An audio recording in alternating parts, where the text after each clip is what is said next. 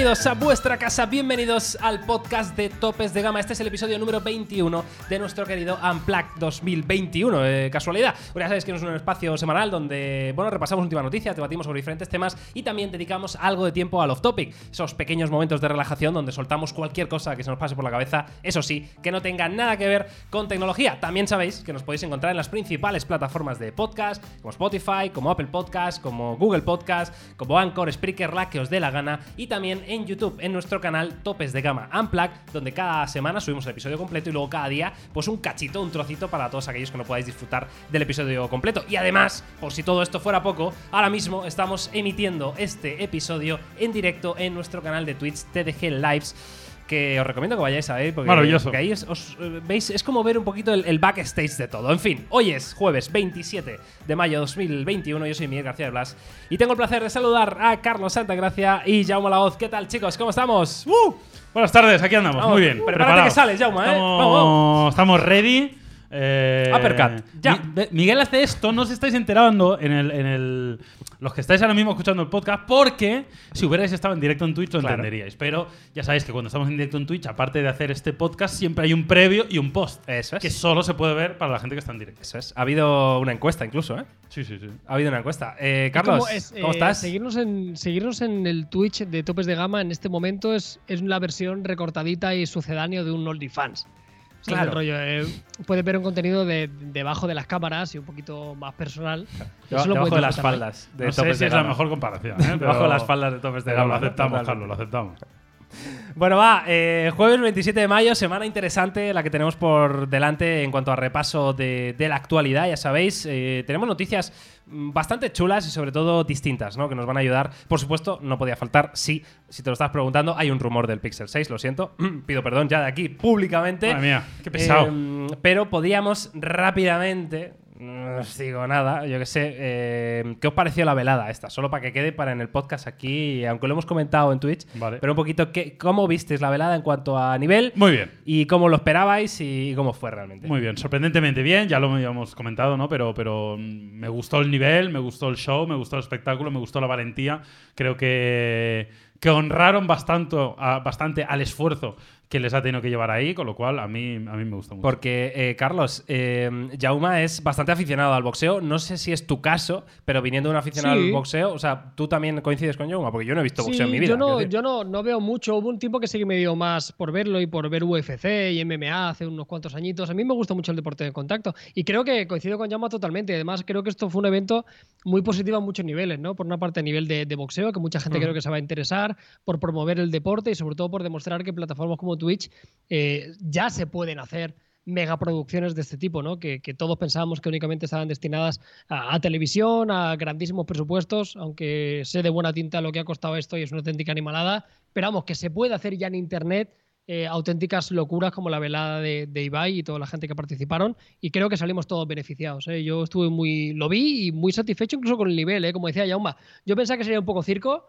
y hostia, dieron, dieron mucho batalla. O sea, pues yo, fijaos, eh, que no, no he visto boxeo nunca en mi vida, pero tengo que reconocer que eh, antes de, de los dos combates, tanto del de Virus contra Mr. Jagger y, y Reven contra el Millor, porque el otro no lo pude ver, porque no, no pude, pero eh, me entraron como nervios, se me aceleraba un poquito el corazón. es que, tío. eso, es, que eso es el boxeo, amigo. Claro, digo, Eso ¿qué, qué me pasa? O Hombre, sea, claro, claro, ¿qué es esto? Esto es normal. Ese, ¿no? ese nivel de tensión y, y cu- y- y cuando te. Ya no te digo si eres amigo de uno de los boxeadores, pero Claro, cuando, cuando les conoces, cuando ¿no? sigues a un boxeador o a un peleador y es, eres como fan suyo, eh, lo pasas mal. Te cuando le ahí, meten tortas como panes, lo pasas mal. Sí, sí, cuando le dan a Paquiao y lo ves tambalearse, eh, con lo buen chico que es, que le besaría en la frente, pues te sabe mal.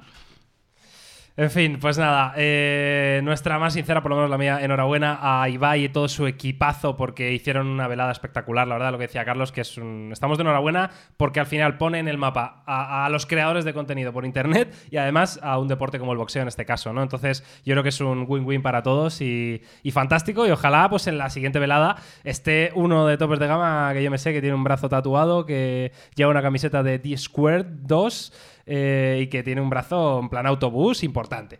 Entonces, Yo me ofrecí. ahí. Bueno, yo ya. ya no voy a hablar más de esto, pero yo ya Mira, me he postulado. Lo que sí voy a decir ya ahora mismo, eh, tanto en el podcast para los que, como para los que estéis en Twitch, es que hay un tweet del señor Jaume Laoz retando directamente a la cara a Ibai y a Jordi Wild. Entonces, si queréis ir a ese tweet, eh, darle un like, un retweet o lo que sea para que esto se convierta en una realidad. Pues ¿Eso no lo puede pasar el bot por el chat? El bot. El moderador que diga. El que moderador, sí. por favor, que lo pase por el chat. Eh, bueno, en fin, eh, que estaría bastante guay. ¿Para que, no nos, enga- ¿Para que no vamos a engañar? Pero antes de irnos con las noticias y antes de seguir con esto, ¿sabéis que Hay hay efeméride. ¡Hay efeméride! ¡Claro! Pensaba que con esto nos Menos saltábamos la efeméride. ¡Claro! Estaba contento ya. Tal día como hoy, como hoy no, como antes de ayer, o sea, esta semana, la efeméride, tal, tal semana como esta, ¿vale? En 1977, amigos y amigas, se estrenó la primera película de Star Wars. La Guerra de las ya. Galaxias, ¿eh? el 25 de mayo de 1977.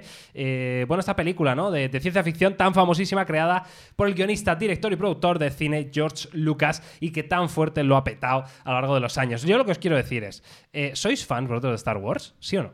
Eh, sí, pero no soy un super fan. O sea, O sea, estás como hay, yo. hay cosas ¿Has que no visto me las acuerdo. pelis? Yo creo que las he visto todas. Alguna vez, o sea, un par de veces cada una a lo mejor. Sí, pero algunas varias veces. Tampoco muy friki No. del universo. No. Vale, Pero me gusta. vale. Jauma. O sea, Carlos, perdón. No, exactamente igual. O sea, yo creo que no he visto ni todas. O sea, he visto. sí, de las últimas creo que no he visto todas. Me gusta, la disfruto. Y fíjate, siempre pongo este ejemplo de Star Wars porque me da cierta envidia la gente que lo vive tantísimo, ¿no?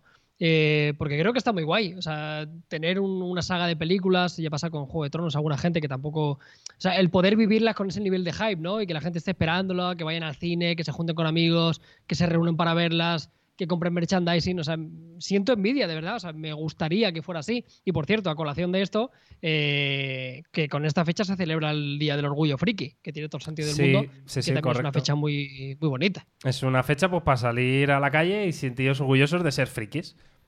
Que también digo yo, pod- o sea, que podías sentirte orgulloso todos los días de ser como eres y ya está. ¿no? Y, y no hay más.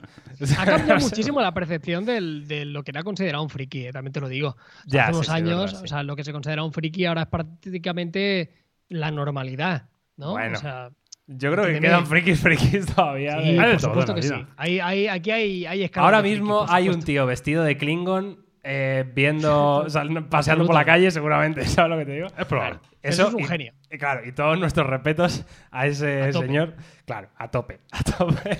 Pero me entendéis, ¿no? Que antes, sí, yo qué sí, sé, los cómics, el anime, las series, las películas, eh, los videojuegos estaban considerados como muy, muy de nicho, ¿no? Y ahora es algo que prácticamente casi cualquier persona se puede sentir identificada con, con algo de esto. Dicen, dice uno en el chat que hay, eh, ahora mismo hay, está el friki tradicional y el friki popular. Claro. Que no es lo mismo, ¿no? Bueno, sí, estoy de Claro, podría ser, podría ser.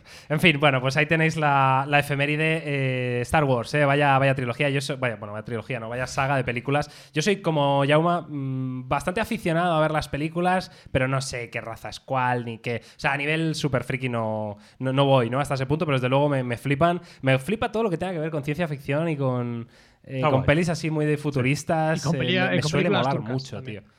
Y con, pe- y con series turcas. Esas son mis dos, mis dos pasiones, tío. La ciencia ficción futurista y, y las series turcas. En fin, ahora sí, podemos eh, empezar con las noticias de la semana. ¿Os parece bien? Vamos a ello.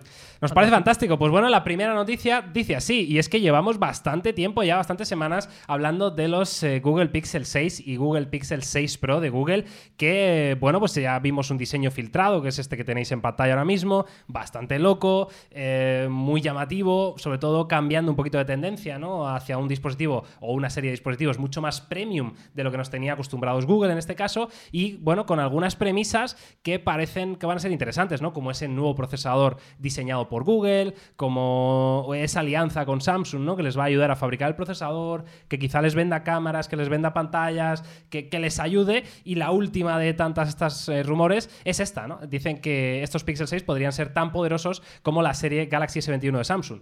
¿A qué se refiere? Pues bueno, básicamente que tanto los Pixel 6 y 6 Pro eh, el- la GPU Mali G78, que es la misma GPU que montan la serie S21 de, de Samsung, ¿no? Entonces, bueno, eh, al final lo que parecía una cosa muy loca se está convirtiendo en un sí o sí, ¿no? Esto va a llegar sí o sí y va a ser así mm, tal cual, ¿no? Que, que al principio dudábamos mucho. Nos lo empezamos a creer. Ahora Sí. nos lo empezamos a creer porque al final, bueno, habíamos oído rumores, tal cual. Pero yo creo que esto ya viene, viene, viene con tanta fuerza, se han filtrado tantas cosas, hay tanta gente hablando de esto que al final cuando el río suena agua lleva, así que es muy probable que veamos unos Pixel 6 con un diseño disruptivo y con un nuevo procesador o con este procesador. Esto, esto no me queda muy claro, Miguel. ¿Qué quiere decir? ¿Que montaría el Exynos que monta, que monta el S21 Lo que quiere decir es que yo entiendo que el, el procesador que van a presentar es tomar Está basado en la misma arquitectura, la misma base. Es la base del Exynos 2100, Vale. ¿vale? Tal cual, eh, sobre el cual Google habrá trabajado Habrá modificado cuatro en cosas. optimizar cuatro cosas, meterle un core de, de procesamiento de imágenes por allí, otro de IA por aquí, eh, ¿sabes? En- Ya, eso ya, es lo que sí, entiendo sí. yo. Eso que, es que algo que ya hacía anteriormente con, con Qualcomm y demás, que lo tuneaba ligeramente, no mucho, pero sí que le daba para Sí. hacer algunas cosillas luego a nivel de Eso software es. y demás. Pero, pero bueno, hombre, es verdad que el Exynos a día de hoy no es el mejor procesador del mercado. No. Un Qualcomm eh, probablemente todos lo elegiríamos claramente por encima de un Exynos. Pero también es verdad que si algo sabe hacer Google es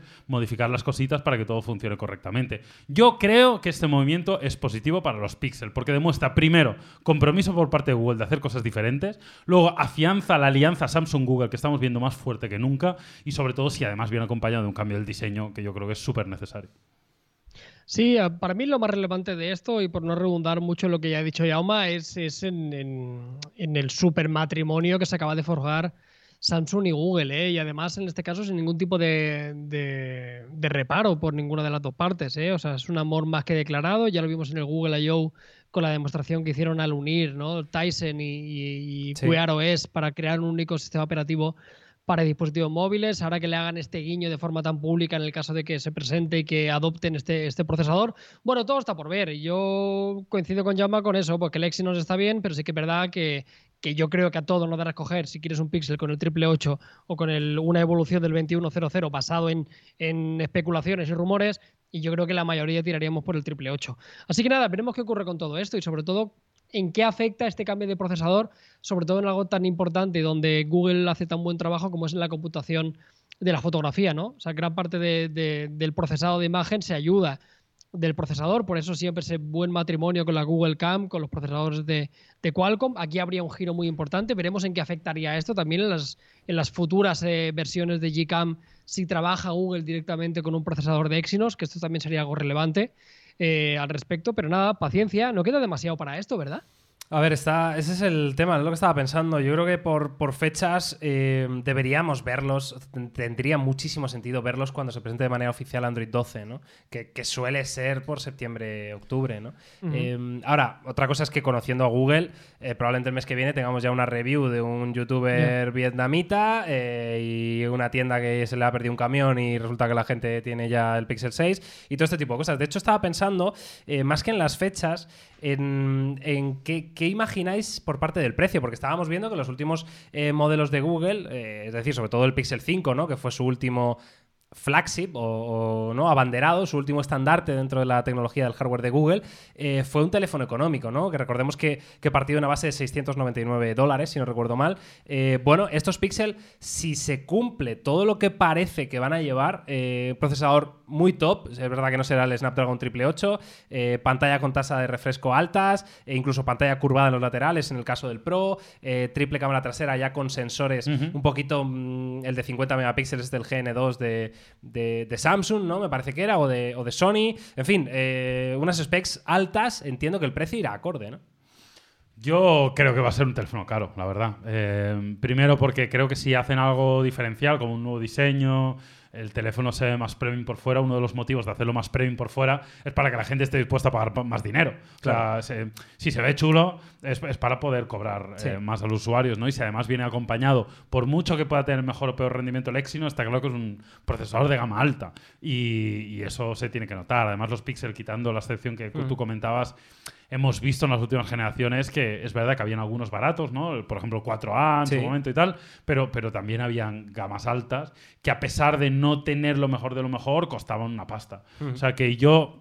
O sea, no te estoy diciendo que cueste 1.400 euros ni 1.200, pero yo creo que probablemente supere los 1.000 euros, al menos en alguna de sus versiones. Sí, yo creo que además la coletilla Pro, si existe, va a ser la cosa perfecta para poder sacar un teléfono de 1.199 euros. Sí, yo, Yo sí, que, yo sí que veo los 1.200 euros fácil. Sí. ¿eh? Yo creo que precio de iPhone, precio del S21 Ultra y demás. Sobre todo por eso, por la coletilla Pro. O sea, la coletilla Pro permite, ya lo hemos visto con Xiaomi, con el Ultra y demás, el poder escalar y, quitarse un poco las vergüenzas y, sacar un teléfono, pues eso, como un Oppo Fine X3, como una versión Ultra de cualquier fabricante y también pelear ahí, donde realmente Pixel creo que pierde algo de sentido, ¿no? Donde creo que se las apaña muy bien son con las versiones A, más económicas y apostando por, por fotografía y demás. Pero oye, bienvenido sea, si al final se cumple todo lo que, lo que están saliendo, si sigue teniendo ese software, sigue teniendo esa pantalla, estrena diseño y demás, ojo porque este Pixel puede ser un poco lo que todos esperábamos. ¿Sabes qué pasa? Que al final lo, acabaremos criticando también porque no es lo mismo presentar esta, este hardware en febrero que presentarlo en octubre, ¿no? Y, a este precio de 1200 la versión Pro y de a lo mejor 999 la versión normal, ¿no? O algo así, pues claro, cuando ya te han bajado de precio los S21 Ultra, los Xiaomi Mi 11 de turno, eh, todo este tipo de cosas. Pero pues, que se compra un Pixel, tío, yo creo que le da igual que han sacado un S21. O sea, que se compra un Pixel como tú, Miguel, está esperando al Pixel. No, yo, yo lo estoy esperando, sí. Por eso te digo, sois pocos, o sea, me cuesta creer que hay un usuario que, por las prisas se compre un M11 Ultra respecto a un Pixel. Creo que es el único, pues como un iPhone, eh, para que el iPhone no tiene competencia, pero que quiere un Pixel eh, se va a esperar. Y, yo creo que es capaz incluso de poder desembolsar ese dinero si realmente se cumplen las necesidades que todos veníamos pidiendo desde hace tanto tiempo y ojalá. Pues nada, ahí está la información que tenemos a día de hoy con el Google Pixel 6, el Pixel 6 Pro. Em, por supuesto, nos gustaría saber vuestra opinión, ¿eh? tanto si estáis en Twitch como si estáis en, YouTube o en otras plataformas. Pues oye, dejarnos en comentarios, ¿no? ¿Cómo lo veis? Eh, ¿Compraríais vosotros estos Pixel 6, 6 Pro? ¿Sois potenciales compradores? Eh, ¿Veis que pueda ser perjudicial para estos Pixel el precio tan elevado unos meses más tarde que la competencia? Ese tipo de cosas, nos los dejáis que, que nos encantará leeros. Y ahora, si queréis, pues nos pasamos pasamos directamente a una de las noticias, bueno, más sorprendentes de la semana, podríamos hablar, y es que el gigante tecnológico Amazon ha comprado la Metro Goldwyn Mayer por 8.450 millones de dólares. Eh, bueno, en un movimiento curioso, sorprendente. Yo no sé si esto estaba en la hoja de ruta de los diferentes analistas, pero el caso es que así ha pasado. No sé cómo, cómo lo habéis visto. Bueno, pues yo es un movimiento que, me sorprende relativamente poco. Disculpa que mire abajo, pero estoy intentando buscar la capitalización de mercado de Amazon para entender cuánto es para, para una compañía así. Pero yo creo que es un movimiento más o menos em, esperable porque estamos viendo como todos los grandes eh, partners tecnológicos saben que los contenidos son una parte fundamental. O sea, al final los contenidos te van a vender hardware, te van a vender servicios. El tener integrados todos esos contenidos es clave. Lo hemos visto con Apple. Apple TV, eh, Apple TV Plus. Em, eh, vamos, es, el día a día. Lo vimos con Google, con Stadia, con los videojuegos. O sea, todos están pensando obviamente en los contenidos. YouTube con YouTube Premium. saben que es algo fundamental. Entonces creo que son compañías tan grandes que se pueden permitir esos desembolsos tan desorbitados de miles de millones de dólares porque lo van a recuperar en un medio largo plazo. Y eso ahora puede sorprender, puede parecer mucho dinero, pero probablemente en el futuro estará amortizado de una forma bastante sencilla. A mí me parece un movimiento lógico, eh, razonable y Amazon, que está en un momento, vamos, de salud máxima, creo que creo que hace bien eh, reinvirtiendo dinero en activos, porque no dejan de ser activos para la compañía. Sí, fíjate como Amazon, eh, si echamos la vista atrás hace cuatro o cinco años, eh, la, veíamos eh, sobre todo con los servicios en, web, ¿no? Con servidores y con el Amazon típico que todos conocemos, pero está demostrando ser uno de los que, de las grandes empresas que mejor están entendiendo el entretenimiento como tal, ¿no? El ejemplo de Twitch que antes comentábamos, Amazon Prime cada vez está mejor. Yo utilizo de forma puntual eh, Amazon Music y, no es un mal servicio, ¿eh? aunque es algo que es gratuito además y no es comparable a Spotify, ni muchísimo menos, pero quiero decir que, están dando la tecla con un montón de servicios relacionados con el entretenimiento y con la comunicación muy interesantes. Y además comprar un gigante como esto se traduce en que son 17.000 programas de televisión y 4.000 películas, con sagas como Rocky, eh, James Bond, Huntsman. cuidado. Sí, sí, sí. Eh, sí que es verdad que son muchas un poco antiguas, que no nos suenan mucho. Mira, eh, Telma y Luis, Robocop, Fargo, Tom Rider, eh, The Handmaid's Tale. Ojo a las dos últimas, eh, claro. En HBO, Vikingos también es de, de Metro el, Goldwyn cuento de la criada y Vikingos. O sea que Sí, son sí, sí, dos o sea, series eh, tochas, To- ¿eh? Totalmente. Y luego eso, lo que, lo que va a engordar el catálogo de, de Prime Video, que sí que es verdad que a nivel de series actuales igual no tiene muchísimas en comparación de Netflix y demás, pero sí que es verdad que tiene un catálogo de películas bastante majo. O sea, que se le ¿Creéis, suma. eh, Carlos, se le suma un montón. eh, que este movimiento y, y un poco lo que estábamos viendo, porque además llevamos tiempo diciendo tú y yo, Carlos, que Amazon Prime Video ahora mismo tiene series muy guapas. Eh, ¿Creéis que este movimiento va a implicar una subida del precio para equipararse un poco a lo que están ofreciendo la competencia, rollo Netflix, HBO? Es decir, ahora mismo con Amazon Prime, que pagas tus, no sé cuánto era, 30 y pico al año, tienes todo, ¿no? Eh, claro, estamos hablando de que Netflix son 7 lo más básico, o Claro. 8 al mes, eh, HBO igual. ¿Creéis que esto puede significar esta subida de, de Prime Video? Seguro. De hecho, la estrategia de Amazon Sí. es esa.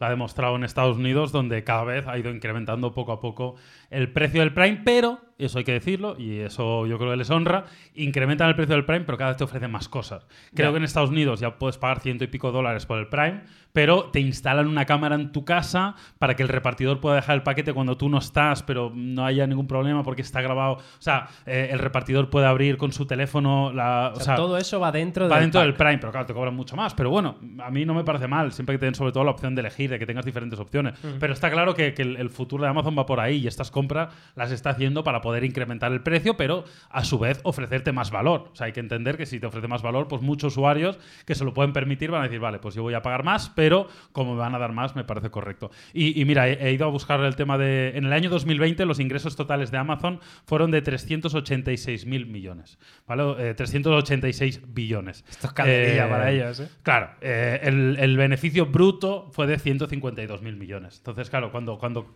eh, conceptualizas eso te das cuenta por qué se gastan eh, esta cantidad de dinero. Que, Sí, yo solo quiero, yo por terminar de, de Amazon, que igual me estoy equivocando y no me está viniendo a la cabeza, solo me falta para que cierren el círculo y, si alguien puede hacerlo, ha demostrado que es Amazon, es meterse en la plataforma de, de juegos, ¿eh? Ya. Eh, es En lo que le Amazon falta. Luna este, ¿no? Que, Es- que lo sacaron, sí. pero de momento no le han dado como mucho. Pero ahí bombo, voy ¿no? yo, es, es lo que les falta, ¿eh? Un, un- una alternativa a un Stadia, Claro. a un Nextcloud, a un Arcade. Ojo, ¿eh? es el siguiente paso natural, que venga con Alexa, un mando, con sus televisiones, con su Fire TV. Está como todo muy preparado, ¿no? O sea, tienes Sí, ya toda la plataforma, están, o sea, es el siguiente paso y una de las industrias que más dinero genera, ¿no? Porque el cine sí que es verdad que hay, hay mucho romanticismo y se ve desde hace mucho tiempo y es una de las principales, pero el sector de los videojuegos es uno de los que más factura. Y Amazon ahí estoy convencido que tiene mucho que decir y yo creo que en dos, tres años igual meter un puñetazo fuerte. Bueno, al final, claro, estamos hablando de 8.450 millones, que nos parece una barbaridad, pero yo recuerdo el otro día una noticia de que Tencent había comprado no sé qué estudio de videojuegos por 15.000 millones. Claro, sí, Eh, sí. Bethesda lo compró Microsoft, Microsoft por con- 7.000 o no sé cuánto, ¿no? No me acuerdo.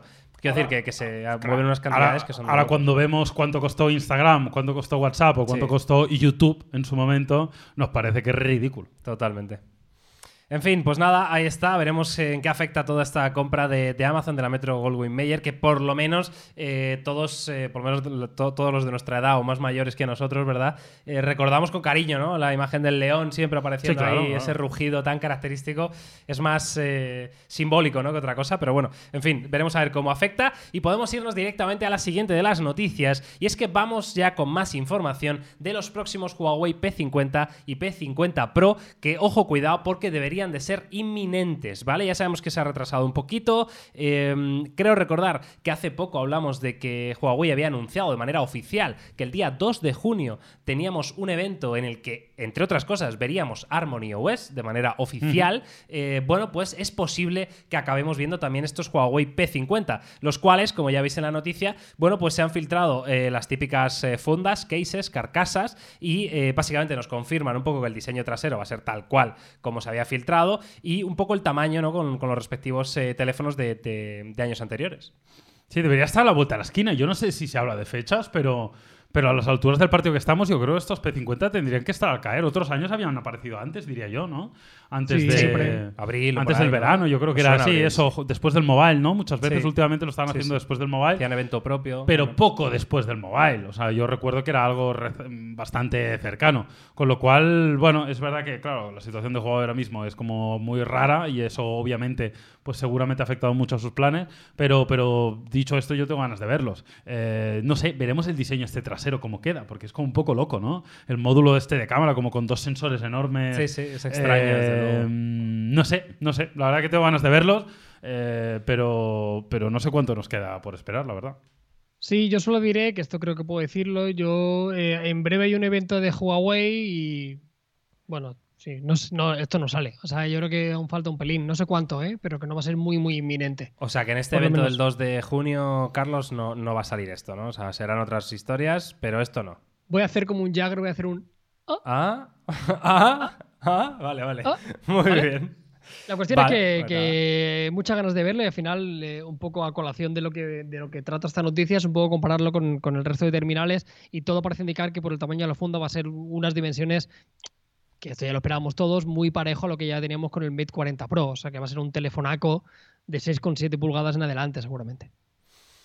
Pues sí, la verdad que muy de acuerdo. Yo, personalmente, a ver, después de todo lo que se ha filtrado, eh, me parece que Huawei está haciendo bien en el sentido de que vamos a ofrecer algo muy distinto ¿no? a, lo que, a lo que la gente está acostumbrada, porque al final no les queda más remedio. Es que este, este punto ¿no? de Huawei de tener que levantar lo que, lo que se le ha caído con todo el equipo, ¿no? montaña abajo, pues ahora tienen que levantarlo y además no me cabe duda que esta gente tiene dinero y lo pueden hacer muy bien, pero claro, ya no solo les vale con hacer el mejor producto a nivel de hardware de- del mercado, ya con eso no sirve, ¿no? Entonces tienes que ofrecer algo más. Entonces entiendo que este evento de Harmony va a ser importante para ellos y también este diseño trasero, ¿no? Que a Yoma le parecía extraño, ¿no? De, de, de módulo de cámaras trasero, pues quizá eh, va por, es- por, eh, por esa línea, ¿no? Por la de intentar sorprender un poquito más al público, ¿no?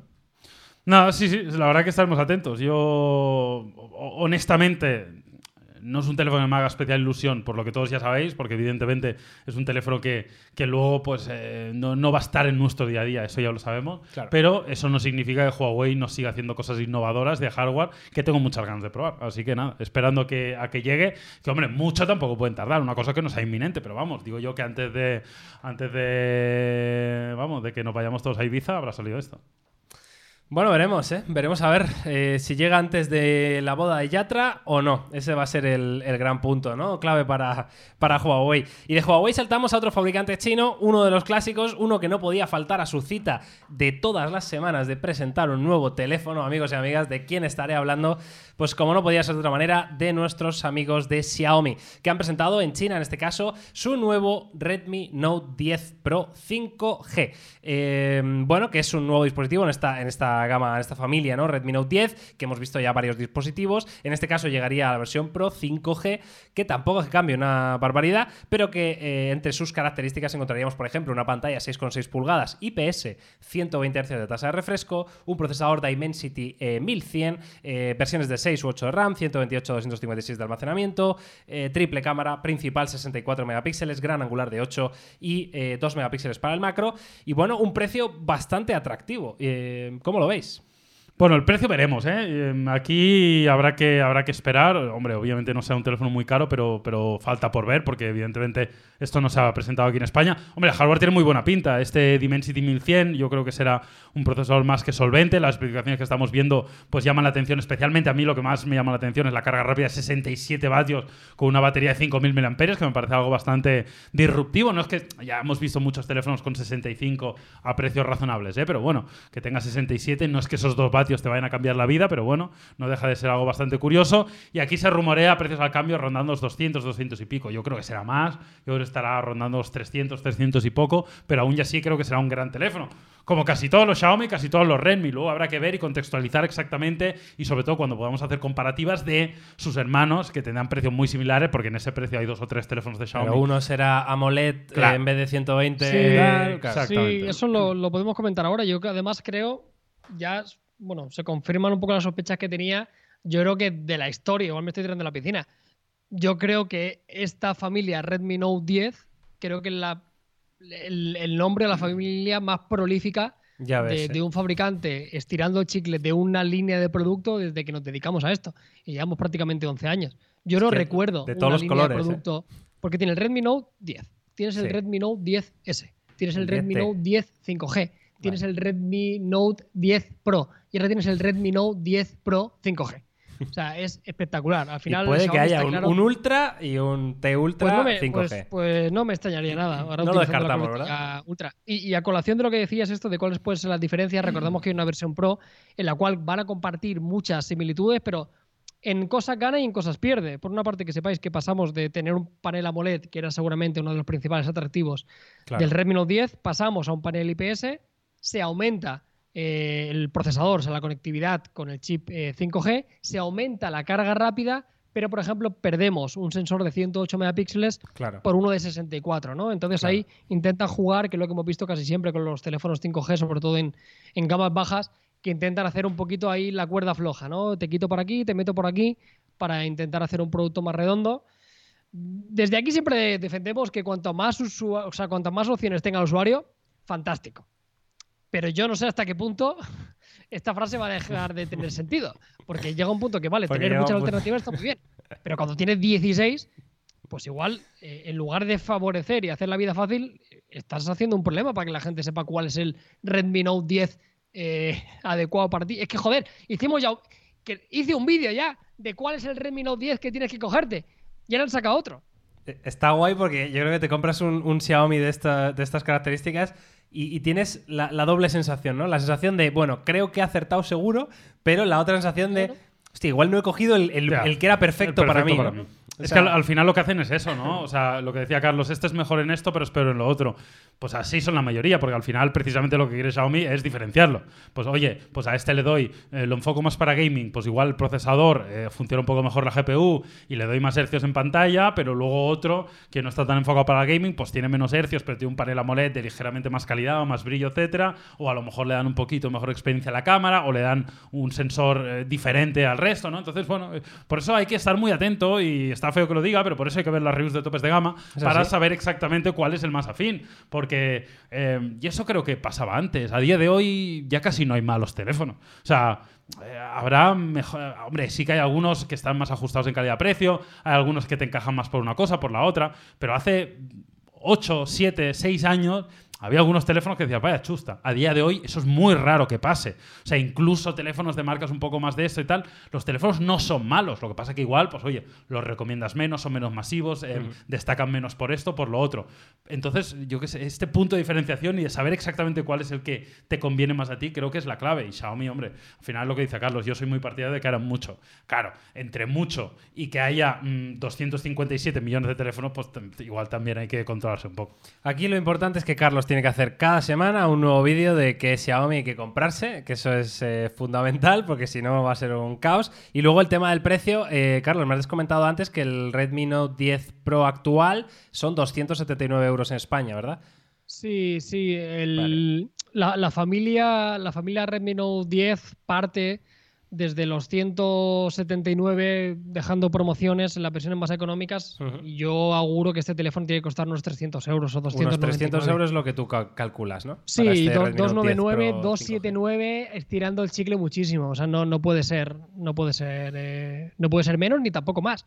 Porque luego ya por encima ya nos metemos con otros miembros de la familia que, con los Claro. cuales comparten un montón de, de similitudes. ¿eh? Pero otra vez también la reflexión que hacíamos en anteriores podcasts, ¿eh? Ojo a los Dimensity, ojo a los Mediatek, que están siendo una plaga. ¿eh? Están las siete plagas bíblicas, pues la octava es eh, la llegada de los procesadores. En lugar Total, de langostas, final- procesadores de los chinos. Al o sea, final, Qualcomm vamos. Queda, queda relegado a esa gama super premium, ¿no? De- un poco viendo los futuribles teléfonos que ni siquiera se han presentado y algunos que sí, porque eh, el siguiente teléfono del que vamos a hablar, que, que, bueno, es, es una marca, es un fabricante, evidentemente, que históricamente ha trabajado muy estrechamente con eh, Qualcomm, bueno, pues parece que los últimos productos en este caso van a ir más por Mediatek. ¿De quién estás hablando? Pues de OnePlus, que es posible que, que veamos más pronto que tarde su nuevo OnePlus Nord, el OnePlus Nord 2, en este caso la segunda versión del dispositivo que nos deslumbró, ¿verdad? El, año pasado a todos, que, que todos coincidíamos que era un fantástico teléfono en esa, en esa gama media, ¿no? Me parece que su precio de partida fueron en 399 euros o algo así. Un teléfono súper recomendable que en topes de gama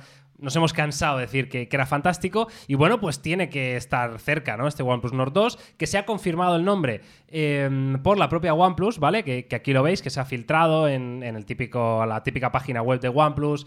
Eh, ¿Cómo participar en no sé qué? Pues dice, bueno, pues tal, no sé qué. Y salen nombrado, en este caso, el OnePlus Nord 2, ¿vale? Es decir, ya nos confirman que eh, evidentemente existe este modelo y que va a existir. Y luego, además, han publicado en Instagram, en, en el Instagram, ojo, no de OnePlus, sino de OnePlus.nord, que es el, Sí, el Instagram el- oficial sí, sí. de la familia Nord, pues han publicado un post eh, hoy mismo, de hecho, que es este, que es el Summer Launch Event Coming Soon. Es decir, está claro que en ese evento vamos a ver algún dispositivo de la familia Nord. sea el Seguro, Nord 2 seguro, o no, seguro. ya lo veremos, pero tiene toda la pinta. ¿no? Sí, sí, tienen este Instagram específico para la familia Nord, un Nord que a mí me encantó la primera generación, que tenía todo el sentido y que creo que fue uno de los grandes teléfonos del año pasado, fue el año pasado, ¿no? Sí.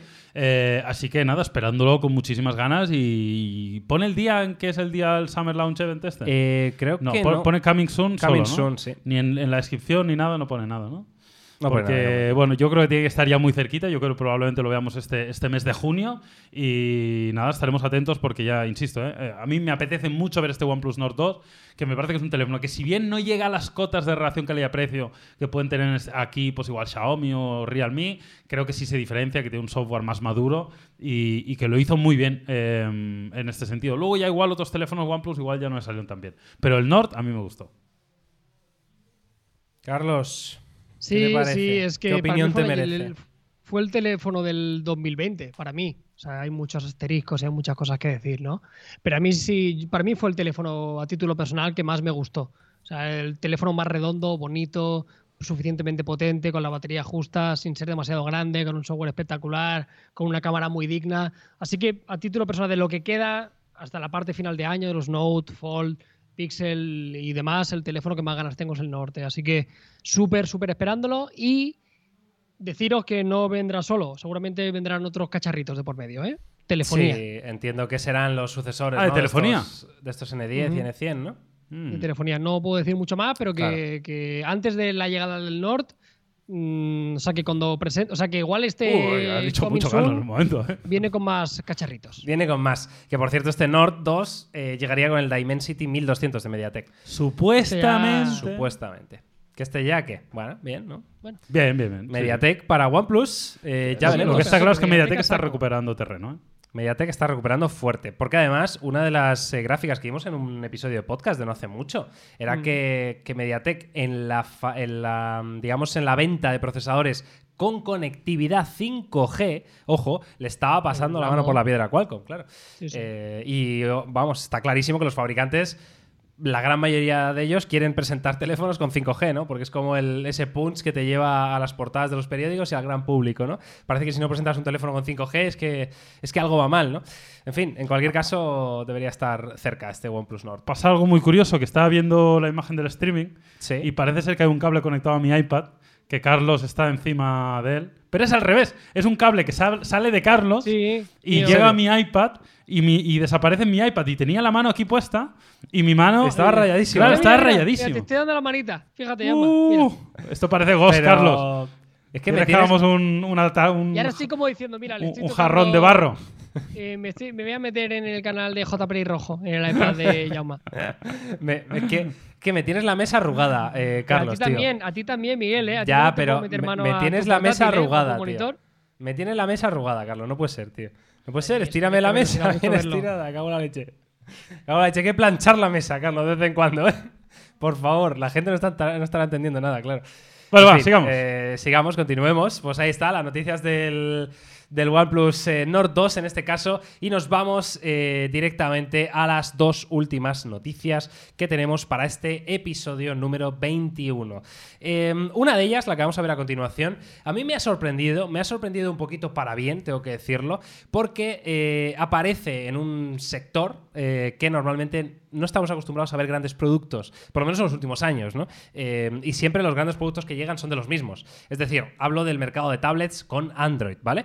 Entonces, eh, resulta que Lenovo, Lenovo, nuestro Lenorola, ¿no? Nuestro, mm, nuestro Sí, sí. grandísimo fabricante de tecnología eh, de origen asiático, bueno, pues ha presentado ayer eh, una familia de tablets con Android muy, muy interesantes, ¿vale? Entre ellas la Lenovo Pad Pro, Lenovo Pad Pro 11, 11 Plus, diferentes tamaños, diferentes opciones, pero eh, sobre todo destacan las tremendas características que llevan cada una de ellas. ¿eh? Snapdragon 870, pantalla con 90 Hz de tasa de refresco, eh, grandes mm, cargas rápidas, grandes RAM, sobre todo un precio muy loco, chicos. La verdad que es sorprendido en el sentido de que llevamos una temporada donde está muy flojo el sector tablets Android. Eso es así. Es verdad que tablets Android de nivel alto, bueno, siempre se ha ido manteniendo. Samsung solía sacar su producto y más o menos tenía algunas ventas y iba funcionando.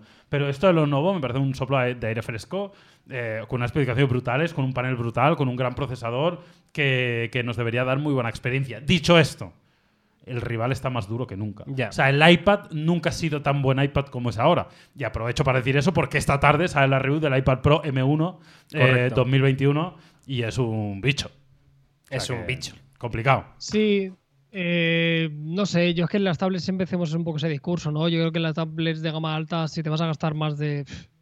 Es que ya no te digo ni la gama alta, yo creo que más de 300 euros. Yo creo que las tablets Android se han quedado para las tablets económicas, ¿no? Que son prácticamente unos clónicos, las típicas Samsung A o las MediaPad o la- las MatePad o la de, no sé. Y aunque Lenovo siempre nos ha gustado muchísimo, ¿eh? Y hacemos, si queréis, un pequeño repaso a nivel de especificaciones.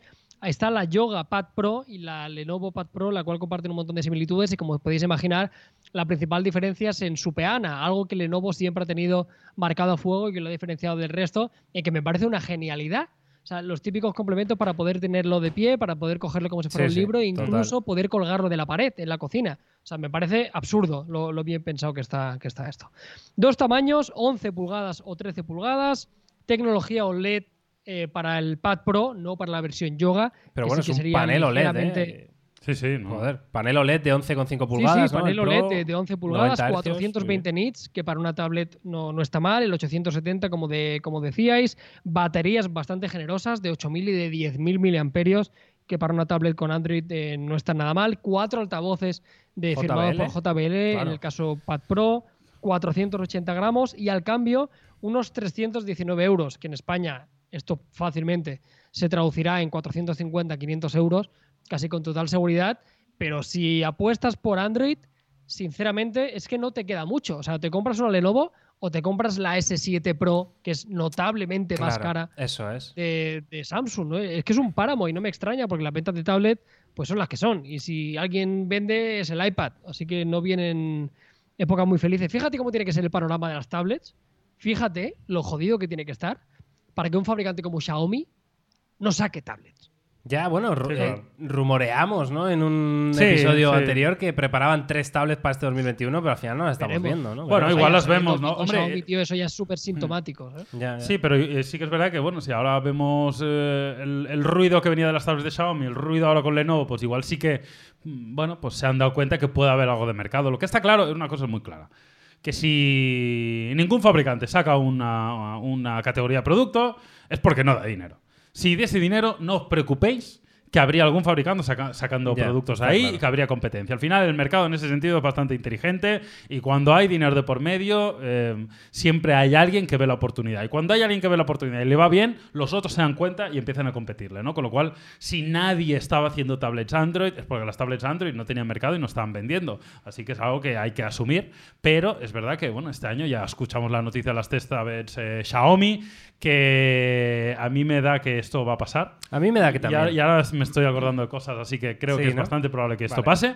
Y, eh, y o sea, que esto- vuelve, vuelve a dar dinero el mercado de tablets, ¿no? Android. Bueno, seguramente no mucho, pero igual han, han visto ahí que, bueno, que ha habido un pequeño, unos pequeños brotes verdes y han dicho, oye, pues vamos a ocupar esa ¿Os parte acordáis del de la. Mi Pad de Xiaomi? sí, sí, claro, claro, claro. Una maravilla, tío. Es que estaban Las fantásticas. pequeñitas aquellas, tío, las tuvimos nosotros, pero años, ¿eh? O sea, Sí, pero, pero dos o tres años recuerdo que estaban ahí con su fundica, un tamaño. Recuerdo que hubo un- una Mi Pad, no sé si fue de corta generación en China, que sacaron un tamaño grande, pero solo se quedó en China y, no llegó a nuestro, a nuestro mercado. Pues oye, si es así, molaría y que volvieran a sacar, quizá no la tablet pequeña, porque ya no tiene sentido. Ya estamos viendo la iPad Pro de 12 pulgadas, vemos este Lenovo de una capacidad, en el caso de la Yoga, de 13 pulgadas, ¿no? Eh, las pantallas crecen los teléfonos se han comido el segmento de tablets pequeñas que en Android eran dominadores porque siempre iban asociados a precios muy competitivos, igual el truco es sacar una tablet de eso, de 11 o 12 pulgadas, que lo puedes utilizar incluso como un segundo monitor, salvando las distancias. ¿no? Claro, Para ahí, ahí va yo, Carlos. O como un Eh, Stadia, de o hecho, como un el- Xcloud, un GeForce. Claro, una de las cosas que ha anunciado Lenovo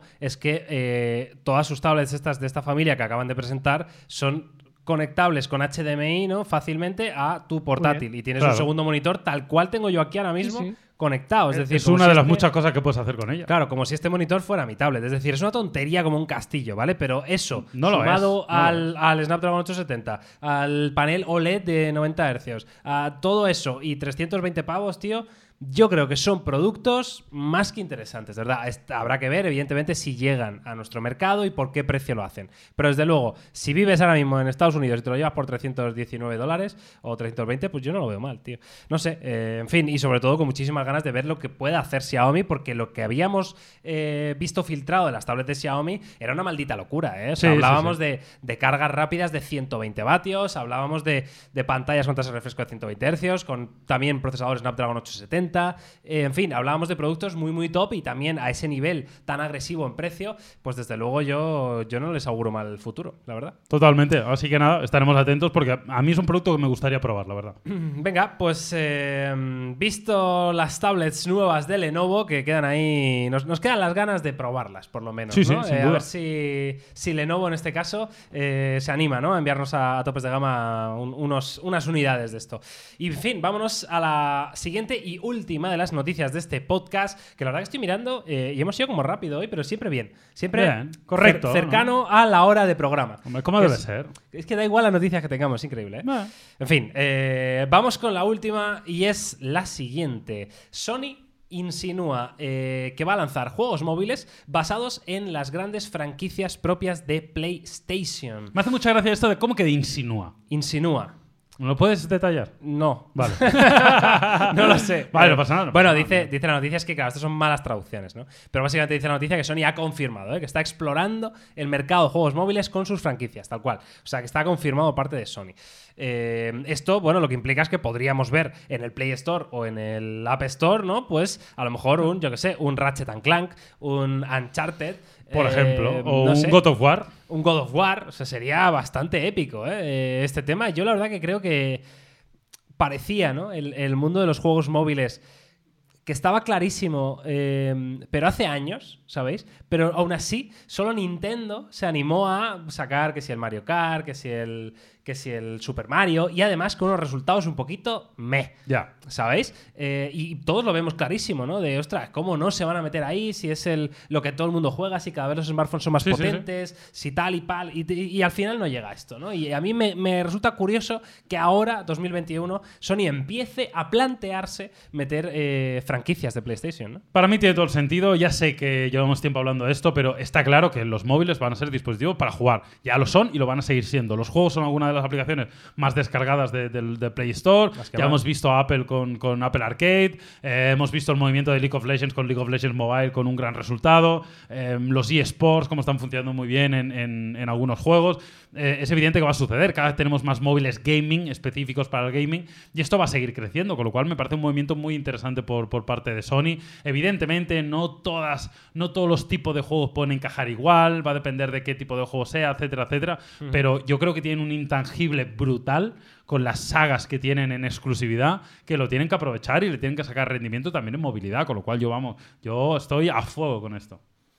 Sí, llamó la atención que lo hayan hecho antes, ¿no? Porque igual que tienen todo el catálogo, han sacado, por ejemplo, el último análisis que hicimos de la televisión de, de Sony, la última OLED, eh, estrenaron un servicio de streaming, una alternativa a Netflix, en la cual podías ver eh, el propio catálogo de Sony Pictures, ¿no? Que no es pequeño Sí. ni muchísimo menos. Que, No, no, que yo qué sé, las propias de Spider-Man eran de- Claro, de, las, ellos, las ¿no? últimas de Spider-Man son de... Ah, no, las, Eh, las últimas últimas y- no, ¿no? Las últimas sí, creo que sí, eh, creo que Far From Home y Estas son de Sony. Homecoming diría que sí. La de pero- Homecoming seguro, ¿no? Puede ser, no sé. La, Bueno, la no cuestión es que llama la atención, pero vamos un poco a lo de antes, ¿no? Al servicio en la nube. Es que tiene sentido que el juego realmente lo ejecute el teléfono en una pantalla. pff, ¿O para qué? ¿no? O sea, sí. O sea, realmente necesito poder bajar. Yo es que no me lo quiero bajar. O sea, yo lo que quiero es tener el servicio con un catálogo amplísimo de todos los juegos. Y si quiero utilizar el móvil, pues ya lo conecto con mi mando eh, Bluetooth eh, de la PlayStation 5 y, puedo jugar, porque creo que el principal hándicap que tienen los, los, dispositivos móviles con este tipo de juegos no es la potencia bruta, porque son capaces de, poder correrlos, ¿no? sobre todo los, los, procesadores de gama alta. Es un poco interactuar con un teléfono de 6,7 pulgadas con depende de qué juego, que es prácticamente imposible salvo que sea un plataforma. Entonces, ¿yo me quiero bajar un juego que ocupe 25 gigas? Yo, sinceramente, a título personal, no. Yo lo que quiero es que por fin haya una plataforma de juegos en la nube con mejor catálogo, que no necesite una conexión muy loca y que se pueda jugar eh, con tu dispositivo. O sea, yo, yo no lo necesito en mi, en mi teléfono. Si viene, bienvenido sea. Pero creo que la solución de los juegos de movilidad pasan 100% por, por la nube. Es que es cierto que, alguien nos comentaba en el chat, ¿no? Que al final los juegos para móvil decía son más casual, ¿no? Son más casual. claro.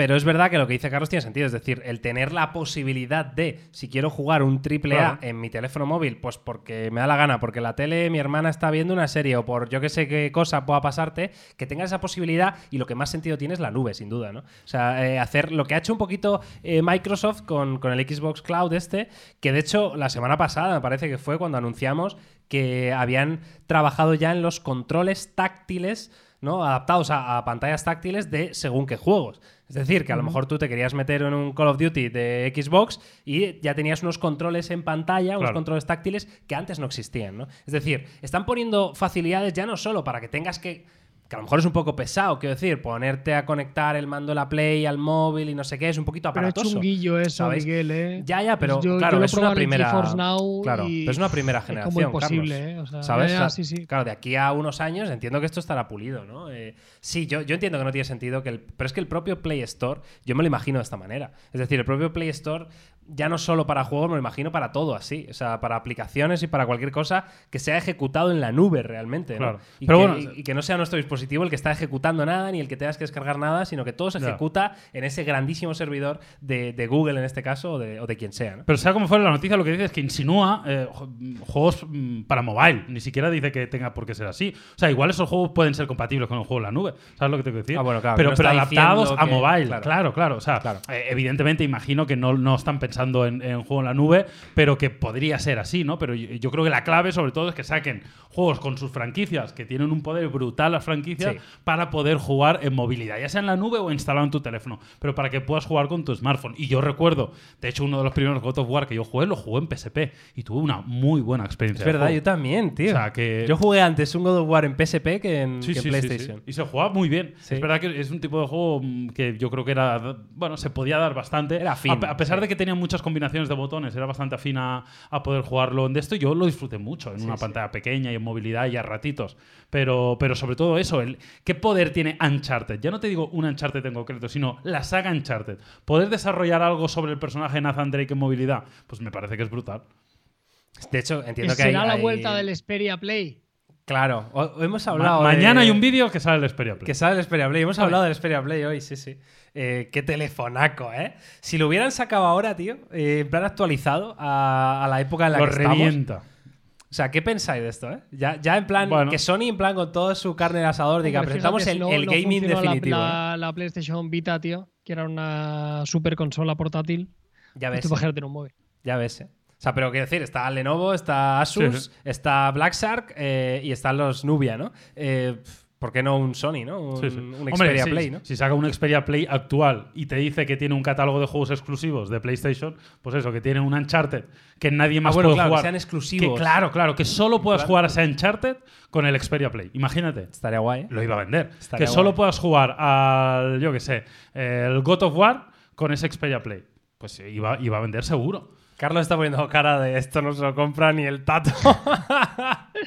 Yo soy un poco más aguafiestas al respecto. Esto no lo compran ni en Japón. Eh, claro, y, aportar todo un teléfono con todo lo que eso envuelve a poder jugar un juego, eh, hostia. Eh, pero, tienes un teléfono razonable también, ¿sabes lo que te quiero decir? O sea, peor es comprarte una consola que si no te gustan los juegos o lo que sea, eh, es un piso de papel. Pero al final tú tienes un teléfono que tendrá un hardware equivalente al de los otros teléfonos, igual es un poquito peor la carga rápida, la cámara, no sé qué, pero si tienes el componente este nostálgico de poder jugar a tus franquicias favoritas, yo creo que venderían. No venderían como Apple o como Samsung, pero dentro del nicho de los gaming, yo creo que venderían. Eh, voy a hacer una encuesta en directo, chavales. así os lo digo. esto va a quedar muy bonito en el podcast, así que podéis ir rellenando. Voy a preguntar preguntarle a la, gente que está en, en, el, en el Twitch, en este caso, si cree que triunfaría un teléfono gaming de Sony ahora mismo, ¿no? En este, en pleno año 2021. Que esto es interesante, ¿no? Que podamos tener este feedback directo de las eh, casi 250 personas que hay ahora mismo en directo en, en nuestro canal de Twitch. Así que eh, vamos a ver, porque desde luego es curioso, ¿no? Como con la experiencia que tiene Sony en el mundo de los videojuegos eh, y la experiencia que tiene en el mundo de los smartphones, pues que solo hayan tenido aquella experiencia, ¿no? En cuanto al gaming, es verdad que todos los Xperia han sido siempre compatibles con el Remote Play de, de PlayStation, eh, todo este tipo de cosas, por supuestísimo, pero ¿por qué no ir un paso más allá, ¿no? Y, y darnos un teléfono 100% diseñado para, para el mundo gaming, ¿no? Yo lo que quiero es que estuvimos en saquen el teléfono que presentaron hace no sé cuántos meses. Ya. ¿Que, que- que dónde está? ¿Que dónde está el Xperia Ah, 1 Mark claro. 3? Por favor, Es- ¿dónde está? yo. O sea, antes ¿Dónde de lo- las no lo veo. consolitas, que saquen el teléfono que presentaron hace dos o tres meses. Bueno, aquí la gente que- dice prácticamente que no triunfaría un Xperia Play en la actualidad. Que casi en un. Bueno, está remontando el sí ahora, ¿eh, Jauma? Está ahí. Cago en la leche, está en un Bueno, 65-35. tampoco mucho, ¿eh? Pero quedan 3 segundos, con lo cual nada. Tampoco mucho. Eh, 69% final eh, de noes. No triunfaría Buen un número, ¿eh? Xperia Play. Casualidad. ¿eh? 69, tío, un buen número. ¿Mm? Un buen número. Y 33, que han sido los votos, la edad de Cristo. Eh, pues ahí también. ¿Siempre son tan cortas las encuestas? No, lo puedes poner lo que Ah, quieras. vale, vale, vale. Yo lo pongo un minuto Vale, vale. no O sea, si es quieres puedes poner.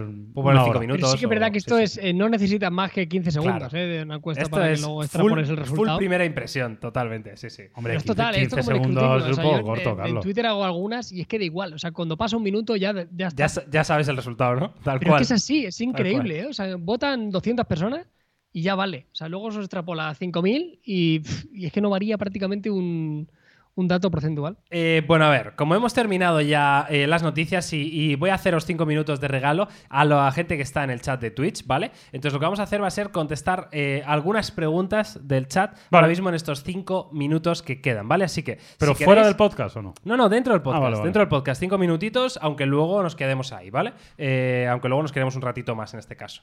Vale, entonces, eh, mira, primera pregunta. ¿Un mejor móvil Xiaomi por menos de 200 euros? Pregunta Mario. ¿Vale? Eh, claro, hemos hablado de todas las alternativas que hay de Xiaomi ahora mismo. Pues eh, Xiaomi por menos de 200 euros, Carlos. Yo me el- quedo el experto. de Xiaomi, vamos a meter a poco también en el saco. Yo seguramente. Claro, si es poco, sí, sí, sí. Sí, el, el, el Poco X3 Pro. Sí, yo también lo creo. Es que, es que te merece la pena, sí. Te merece mucho la pena. Por y- menos de 200, ¿eh? Claro. Si te gastas un poquito más, ya entran otras variables. Pero Exacto. por menos de 200 es que es casi imposible decir otra cosa, aunque no es perfecto, pero es que es un animal. Eso es. Dice eh, Antonio ETVZ, ¿cómo veis el Dogecoin, eh, Jauma? Eh, no me interesa mucho el Dogecoin, la verdad. ¿Crees que es Eh, un moda pasajera? No- no la he seguido de cerca, pero entiendo que el proyecto que hay detrás no es especialmente relevante. Creo que es de esas monedas que ha crecido mucho por el hype y que no lo sostiene detrás un proyecto especialmente interesante como si lo puede tener Ethereum, como si lo puede tener Cardano. Bajo mi punto de vista, que insisto que no he explorado mucho Dogecoin. Vale, eh, ¿creéis que va a haber Samsung Galaxy Note 21 Ultra? Yo sinceramente creo que no. Creo que este año al menos el Note, en este caso de Samsung, va a ser el nuevo Fold 3, que va a ser compatible con el S Pen. Al menos es la, la opinión que yo tengo. Más, eh, pregunta off topic. Eh, ¿Habéis usado Tinder? Dice Sergio Pérez. Yo no. ¿Qué es eso? ¿Vale? ¿Qué es eso? Yo sí, por supuesto. Carlos, sinceridad y máxima. Sí, señor. Sí, señor. Pero no en, Grindr, ¿eh, Carlos? repetidas, en repetidas ocasiones. Es más, es mi aplicación más utilizada del móvil, ¿no? Eh, la quemo bueno, yo todos te diré una Bueno, cosa, puede ser. las sí, parejas claro. últimas que he tenido se conocían todas por Tinder, o sea, me avergüenzo eh, menos 200. No, no, Es que total. creo que- o sea, está que claro. no sé. Está claro, hoy en día eh, es, es así, es como se juega, ¿no? Es una- juego de- a ver, fuera coña. al es- juego del amor. Es una gran herramienta. Sí, sí, O totalmente. sea, y fue muy ver, disruptivo. que su tiene, lanzamiento. tiene la parte un poco que, que los cuatro tontos al final dirán de que, de que es como un catálogo de ganado, ¿sabes? Ya. Que vas eligiendo Ya. y solo decides por el físico. Entiendo que, que hay una parte que es así. un poquito lo es. Claro, pero, que- bueno. Pero que eh, tampoco es malo. Luego, per- claro, per tampoco, se. te, tampoco te, te obliga a nada, quiero decir, ¿no? Claro, o sea, tú claro. quedas con alguien Sí, y pero luego. cuando no ves a alguien por la calle, Claro, no claro, haces lo físico, mismo. es que Eso es, claro, claro. O sea, ahí ya depende cada uno la relevancia que le dé a la primera impresión. Claro. En fin, eh, mm, ¿qué más? O sea, que Jauma ha jugado a corto con esa moneda, dice. No, no, no, no, no, no, no, Nunca he tenido Dogecoin ni me he interesado por ella. Vale, vale, vale, vale, ok. Eh, móvil pequeño más tope de gama, dejando a un lado el iPhone mini, bueno, pues yo creo que el, el Zenfone Zenfone 8, sin duda, eh, Saúl, es el, el teléfono que tienes que mirar, Snapdragon 888, pantalla OLED de Sí. 120 Hz de tasa de refresco. Nos gustó mucho ese teléfono, ¿eh? la verdad que...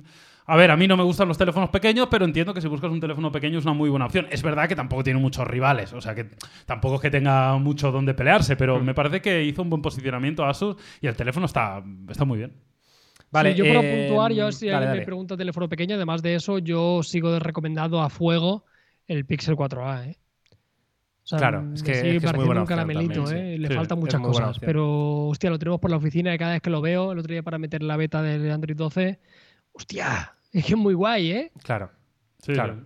Y de hecho, eh, debe estar cerca el, el Pixel 5A también, ¿no? Que se rumoreaba que iba a salir por ahí por en verano. Sí. Entonces, bueno, sí, desde luego igual es también un poquito en esa tendencia, ¿no? De móvil pequeño. Eh, bueno, ahí lo tenéis. Venga, una más. Eh, ¿Cómo veis el ecosistema de Huawei? ¿Merece la pena probar es- eh, esto eh, sin Google? Eh, hombre, para el gran público, la verdad, yo diría que no. O sea, la situación actual de Huawei eh, es complicada para vivir el día a día con normalidad con ella. Sí, eh, puedes descargar tal, lo que tú quieras. De hecho, yo recuerdo, no sé si fue la generación anterior o la otra, ¿no? Que, que te venían como preinstalados. O sea, en el navegador tenías como los accesos directos para Sí, bajarte los. APKs de aplicaciones, pero al final no tienen los servicios de Google, te, te lleva a problemas, a incompatibilidades. Sí, sí. Eh, lamentablemente no. Ojalá me gustaría decir que sí, pero lamentablemente yo diría que para el gran público no. Ahora, tú eres un friki, un ingeniero, un tío que está todo el día mm, trasteando en foros, te encanta y lo disfrutas. Pues igual puede ser una opción. Pero para el resto de la gente, yo creo que no. Nos pregunta la última, ya sí que sí. Jauma, ¿ha aceptado Jordi Wild la pelea? No, no, no. De momento, No, no. De momento no. El tweet lleva más de 3.000 likes, centenares de retweets. De momento no. El tío me sigue en Twitter, pero de momento no ha contestado. Bueno, señores, eh, señoras, amigos y amigas, eh, hasta aquí el podcast, ¿vale? Ahora seguimos nada, unos minutillos con vosotros en directo en Twitch, pero el podcast lo dejamos por aquí, este episodio número 21, que ya sabéis, eh, que toda la semana repetimos aquí, haga frío, haga calor, llueva, nieve, da igual, eh, haya pandemia o da igual lo que haya, y por supuesto en breve, en cuanto podamos empezar a hacer este podcast, ya los tres, de manera presencial en este, en este maravilloso plató, pues desde luego que lo, que lo haremos, no nos quepa duda. Así que nada, muchísimas gracias de verdad por todo el apoyo que le dais al podcast cada semana. Es una auténtica maravilla leeros en todos los comentarios, en todas las redes sociales, eh, de todos los- toda la gente. Miguel, me lo pongo cuando voy eh, a trabajar, me lo pongo cuando voy a correr, eh, me encanta escucharlo en el coche. O sea, es, es increíble, ¿verdad? El, el podcast tiene una comunidad de esas tan, tan bonicas que dan ganas de, de comerse a besos. Así que muchísimas gracias a todos eh, y nos vemos, Jaume Carlos. Enrollas, macho. La semana que viene la chapa más. aquí en un momento para decir adiós. eh, que la sociedad, la gente os comía besos. Madre mía, macho, para decir adiós, la que lía. En fin, que hasta luego, Jaume. Es que tú eres muy seco, hijo. Que vaya bien. chao, chao. Adiós, chavales.